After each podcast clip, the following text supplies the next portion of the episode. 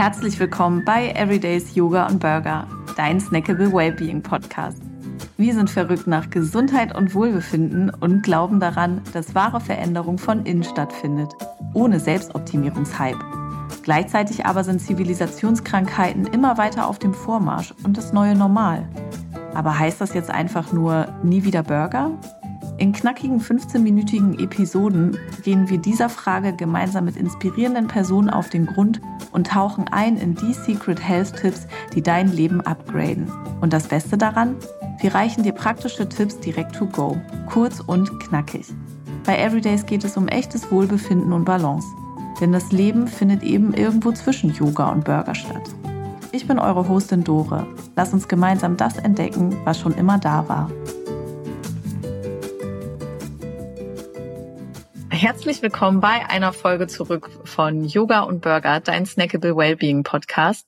Und heute habe ich zu Gast die liebe Saskia Johanna. Ja, liebe Saskia, schön, dass du da bist erstmal. Ja, danke für die Einladung. Ich freue mich sehr auf unser Gespräch jetzt. Ja, ich mich auch. Und wer Saskia noch nicht kennt, Saskia ist holistische zertifizierte Gesundheits- und Ernährungsberaterin, hat zudem noch einen Masterabschluss in Bildungswissenschaften mit Schwerpunkt Trauma und hat in diesem Jahr halt tatsächlich auch ihr Buch rausgebracht, die Anti-Entzündungsküche über welches wir vielleicht auch heute noch ein bisschen sprechen werden und begeistert Leute auf ihrem YouTube-Channel sowie auf dem Instagram-Kanal zu den Themen Gesundheit und vor allem Selbstheilung und da in die Eigenverantwortung zu gehen und gibt fleißig Tipps, Tricks und Know-how. Genau, also nochmal schön, dass du da bist. Und ja, lass uns direkt starten. Du hast die Anti-Entzündungsküche rausgebracht und gibst da einen Leitfaden sowie auch leckere Rezepte, wie man halt genau deinen Körper selbst heilt, also vor allem über die Ernährung. Ich würde jetzt mit dir ganz gerne direkt einsteigen, ja, und fragen, was sind Entzündungen eigentlich? Wovon sprechen wir, wenn wir Entzündungen im Körper sprechen? Mhm. Ja, also erstmal vielen, vielen Dank für die schöne Einleitung. Ich freue mich voll da zu sein. Und um, um gleich ins Thema reinzuhüpfen, also es ist tatsächlich so, es gibt ja verschiedene Entzündungen. Also es gibt akute Entzündungen, wie zum Beispiel eine akute Blasenentzündung, die dann behandelt wird. Es gibt aber auch die sogenannten stillen Entzündungen und die sind tatsächlich so, dass wir sie nicht gleich bemerken. Also es ist ganz oft so, dass stille Entzündungen in unserem Körper schwelen und vorhanden sind und sich dann aber nicht akut bemerkbar machen, sondern tatsächlich einfach zu Symptomen führen wie Müdigkeit, Abgeschlagenheit oder auch zu Depressionen oder zu einer depressiven Verstimmung oder anderen Beschwerden, die sich einfach im Körper sozusagen manifestieren, wie Unverträglichkeiten zum Beispiel. Das hat dann auch was damit zu tun, dass der Darm einfach überfordert ist, dass das System einfach überfordert ist und gerade die Energie woanders reinstecken muss, nämlich in die, in, in den Versuch, diese stille Entzündung sozusagen zu heilen, die wir nicht erkennen. Und da ist es einfach super wichtig, dass wir, wie ich in dem Buch Anti-Entzündungsküche auch geschrieben habe, dass wir uns antientzündlich ernähren. Genau, weil das ist der erste Schritt sozusagen, wenn man Symptome hat, jeglicher Art, dass man dann ja anfängt, diese stillen, diese potenziellen stillen Entzündungen im Körper sozusagen zu lindern, damit der Körper wieder mehr Energie hat für andere Dinge.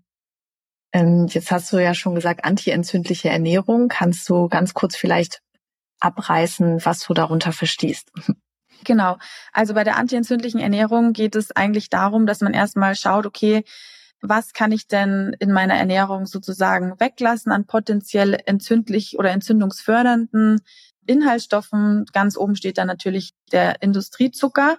Das ist so mein absolutes Credo, dass ich jedem wirklich mitgeben kann, egal welche Beschwerden er oder sie hat, sondern also einfach zu sagen, okay, versuch mal den Zucker wegzulassen oder versuch den Zucker, zumindest den weißen Industriezucker zu ersetzen durch andere Süßungsmittel, zum Beispiel durch Dattelsirup und schau mal, was sich da schon verändert.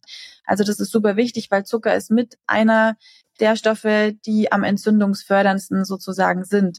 Dann natürlich auch Transfette. Das sind auch so Sachen, so, so, die man einfach wirklich aus dem alltäglichen Ernährung sozusagen rauscutten sollte, weil Transfette auch sehr, sehr entzündungsfördernd sind. Aber viel wichtiger, neben dem, was man weglässt, ist natürlich auch noch, was man dann schlussendlich isst. Und da kommt es tatsächlich auch auf die, auf die Qualität an, dass man guckt einfach, welche Qualität haben meine Lebensmittel, sind sie frisch, Woher kommen sie? Sind sie nährstoffreich? Da geht es natürlich auch um eine obst- und gemüselastige Ernährung, um eine frische Ernährung und dass man auch guckt, okay, wie kann ich meine Ernährung basisch gestalten? Darum geht's ja auch in, dem, in der Anti-Entzündungsküche, dass man den Säurebasenhaushalt so ein bisschen wieder ins Gleichgewicht bringt, weil natürlich auch eine gewisse Übersäuerung des menschlichen Körpers wieder auch dazu beiträgt, dass Entzündungen sozusagen fortbestehen können, wenn sie vorhanden sind.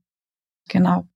Und dann geht es auch noch, natürlich auch noch darum, generell um Nährstoffe, zum Beispiel Omega-3-Fettsäuren sind super wichtig, dass man die in, ja, in die Ernährung integriert, in Form von Fisch zum Beispiel oder in Form von Avocado. Da gibt es natürlich auch wieder verschiedene Omega-3-Fettsäuren. Man kann da auch auf Supplements zurückgreifen, um einfach diesen Omega-3-Fettsäurenhaushalt wieder so ein bisschen zu pushen. Denn Omega-3-Fettsäuren sind nämlich entzündungshemmend. Genau. Also es ist ein, ein sehr, sehr komplexes Thema und es sind sehr, sehr viele Tipps, aber auch natürlich Rezepte, um dann in die Umsetzung zu gehen, um so ein bisschen, ja, zu versuchen, die Ernährung auch umzustellen. Wer das jetzt, wer noch, sich noch nicht mit antientzündlicher Ernährung beschäftigt hat, der findet da auf jeden Fall was. da bin ich mir sicher. Ich selbst habe es zu Hause und kann es nur empfehlen. Ich koche gerne die Rezepte nach. Ja, ähm, cool.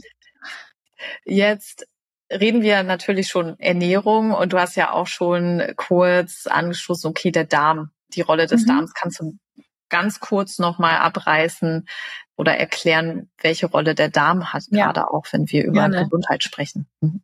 Genau, also die Darmgesundheit ist ja in aller Munde und ich freue mich auch immer zu sehen, dass immer mehr Leute sich mit der eigenen Darmgesundheit auch beschäftigen. Ich meine, irgendwann kann man nicht mehr wegschauen, sag ich mal, wenn gewisse Beschwerden wie zum Beispiel Blähungen oder Völlegefühl oder ein Reizdarm sozusagen wirklich täglich Beschwerden bereiten, dann ist es wirklich Zeit, mal hinzuschauen. Und Darmprobleme kann man tatsächlich auch mit der antientzündlichen Ernährung super gut in den Griff bekommen. Der Darm ist ja auch sehr, sehr stark gekoppelt, beziehungsweise das Immunsystem sitzt ja zu einem sehr, sehr, sehr großen Teil in unserem Darm. Und wenn unser Darm, unser Darmmikrobiom nicht im Gleichgewicht ist, dann kann natürlich unser Immunsystem auch nicht reibungslos funktionieren und dann Entzündungen in unserem Körper zum Beispiel reduzieren oder bekämpfen. Von dem her ist es super, super wichtig, dass wir da eben auch schauen, dass wir uns probiotisch und präbiotisch ernähren. Ja, zum Beispiel, also Präbiotika, um das ganz kurz nochmal zu erklären, sind sozusagen die Nahrung für Probiotika und Probiotika sind lebendige Organismen, die beispielsweise jetzt in Kimchi drin sind oder in Naturjoghurt, die sozusagen die Darmflora und die guten Darmbakterien fördern. Und ganz, ganz wichtig bei der Darmgesundheit ist es eben auch, immer die Leber im Hinterkopf zu behalten, weil die wird ganz, ganz oft vergessen. Und das ist leider so ein Punkt, da weise ich auch immer ganz gerne darauf hin. Die Leber produziert ja Galle und der Darm kann nur verdauen und nur wirklich funktionieren und Nährstoffe aufnehmen, wenn genug Galle sozusagen produziert wird. Und die Leber ist ja auch ein Entgiftungsorgan und hat ganz, ganz, ganz viele andere Aufgaben noch in unserem Körper und wird auch durch diverse Umweltfaktoren belastet. Und oftmals, wenn wir Darmprobleme haben, funktioniert die Leber eigentlich nicht oder ist die Leber überlastet durch diverse Giftstoffe zum Beispiel. Und die Leber ist ja auch dafür zuständig, Nährstoffe zu speichern. Und die müssen erstmal vom Darm aufgenommen werden. Also das ist wie, wie so ein Teufelskreis. Oft, wenn Leber und Darm nicht zusammen gut funktionieren, wirkt sich das wiederum auf unser Immunsystem aus und das wirkt sich dann wiederum darauf aus, dass stille Entzündungen in unserem Körper sozusagen fortbestehen können und daraus resultieren dann natürlich gewisse Symptome. Also es ist super wichtig, ja, beim Darm anzusetzen und gleichzeitig natürlich auch immer die Leber im Hinterkopf zu behalten.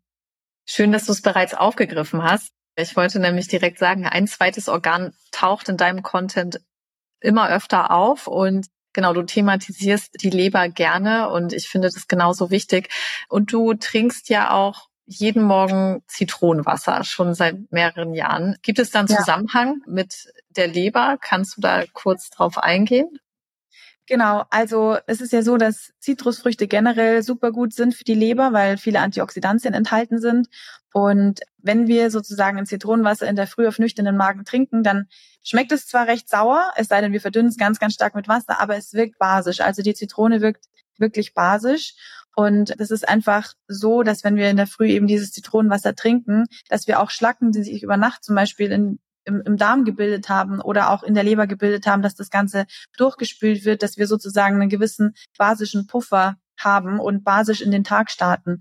Und das ist einfach so eine, so ein, so ein kleiner Tipp, so ein kleines Morgenritual von mir, das wirklich so viele Vorteile mit sich bringt, dass ich einfach wirklich jedem auch immer empfehle, ja, die Zitrone sozusagen in den Alltag zu integrieren. Und dann kommt auch noch dazu, dass die Zitrone eben die Produktion von Leberenzymen sozusagen fördert, was natürlich auch wieder einen super guten Einfluss auf den Darm hat. Gleichzeitig, weil ja die die, die, ja, wenn man die Leber anregt, dann wird der Darm natürlich auch wieder unterstützt. Und von dem her empfehle ich das immer sehr, sehr gerne. Super. Das heißt, wenn wir können eigentlich nie singulär die Darmgesundheit ansteuern, ohne nicht auch die Lebergesundheit in Betracht zu ziehen. Absolut, wie, ja. Wie wirkt sich das denn aus? Also woran merkt jemand, dass er Bedarf hat, äh, seine Leber mal zu entgiften? Oh, das ist eine super gute Frage. Also ganz intuitiv sage ich immer, und es ist tatsächlich die, die Faustregel, an der man sich orientieren kann oder die goldene Regel, dass man sagt, okay, Müdigkeit ist der Schmerz der Leber. Das heißt, wenn jemand wirklich ständig energielos ist, ständig erschöpft ist, ständig infektanfällig ist und sich einfach wirklich erschöpft und müde fühlt, ist es so ein wirkliches Warnsignal der Leber, dass es eigentlich wirklich einer Handlung bedarf, sage ich jetzt mal, und dass man jetzt mal anfangen sollte, hinzugucken und die Leber zu unterstützen. Ähm, und meistens resultiert dann daraus natürlich auch noch eine träge Verdauung und dann kommen meistens dann Müdigkeit und Trägheit und ein träger Darm. Es kommt dann meistens dann zusammen einher und ja, dann wird die Verdauung beeinflusst und man fühlt sich auch bedrückt. Das ist da auch so ein Symptom. Also viele neigen dann auch zu Verstopfung. Das ist dann quasi auch die Metapher für, dass man sich sozusagen bedrückt fühlt im wahrsten Sinne des Wortes.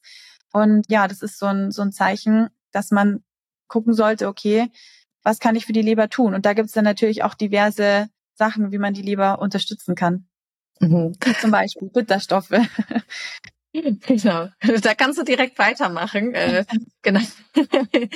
Genau. Ähm, vielleicht hast du so aus dem Ärmel geschüttelt drei, vier Tipps, was tatsächlich jeder im Alltag umsetzen kann oder vielleicht ja. auch mal mit einem stärkeren Fokus auf Leberentgiftung. Genau. Genau.